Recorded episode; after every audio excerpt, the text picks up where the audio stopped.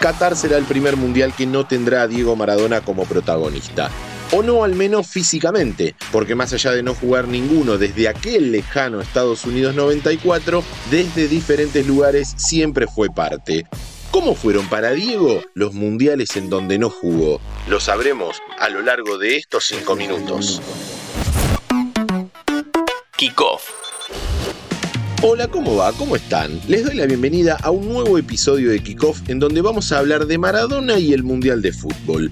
Casi como una dupla inseparable, como Batman y Robin o como el dulce de batata con cualquier queso, Diego y los Mundiales son uno solo. El último que lo tuvo como jugador fue el de Estados Unidos, que como todos recordamos no terminó de la mejor manera. No quiero dramatizar, pero créeme que me cortaron las piernas. Lo único que quiero que quede claro a los argentinos que, que no me drogué, que no, que no corrí por la droga, corrí por el corazón y por la camiseta.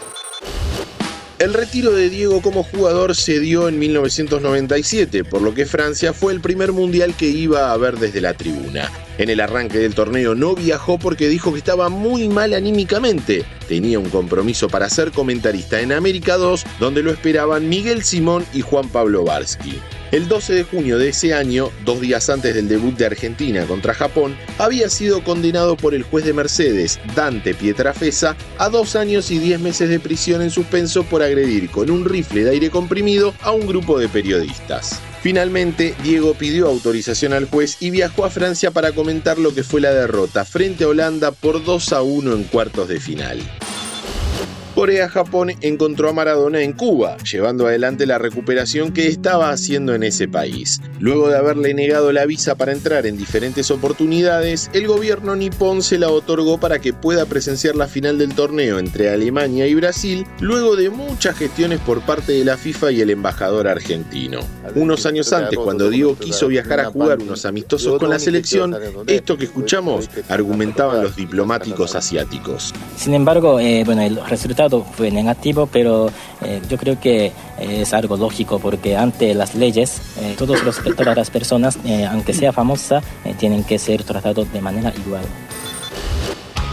Para Alemania 2006, el Diego fue contratado por el canal de televisión español 4 antes del torneo realizó una gira por España donde hizo diferentes presentaciones y después sí ya se instaló en el país organizador. Obviamente que mientras trabajaba se hizo un lugar para ver los partidos de Argentina. Y cuando Messi hizo su debut frente a Serbia y Montenegro, se puso de pie y celebró, como lo cuenta Juan Pablo Barsky. No hay mejor momento para el estreno. Su Majestad da la venia desde el palco. Para el Mundial de Sudáfrica, Diego volvió a ser protagonista. No hace falta explicar mucho ya que sabemos lo que sucedió. Se dio el gusto de dirigir a nuestra selección en la máxima cita futbolera. Y antes de saber qué pasó en los otros mundiales, te recuerdo que si te gusta nuestro podcast, podés seguir el canal de Interés General para tenernos todos los días en tu Spotify. Búscanos como Interés General Podcast, apretás la campanita y listo. En Brasil 2014, Diego nuevamente fue comentarista para la televisión. En este caso lo hizo para Telesur, una cadena venezolana que lo contrató junto a Víctor Hugo Morales. Esta firma del contrato que estoy haciendo yo hoy también la va a hacer Víctor Hugo y vamos a transmitir todo el Mundial de Brasil para Telesur. Para, para, el Mundial de Rusia fue el último que Maradona pudo disfrutar. Claro que nadie lo sabía. Fiel a su costumbre, también nos dejó recuerdos imborrables, como esa foto en San Petersburgo cuando Argentina le ganó a Nigeria por 2 a 1 y se clasificó a octavos, en donde el único rayo de luz solar que había en el estadio lo iluminaba a él. Ojalá los próximos jugadores argentinos que vengan sepan cuánto empieza la copa. A Qatar le faltará Diego y Diego faltará en Qatar. Siempre era lindo verlo disfrutar de la selección. Ojalá que desde donde esté aporte su granito de arena para que a su querida Argentina le vaya bien. Mi nombre es Diego Celonca y los espero en el próximo episodio de Kickoff.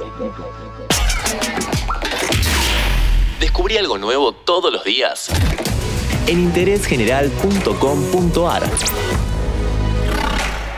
Spotify, Amazon Music, Apple Podcast y Google Podcast.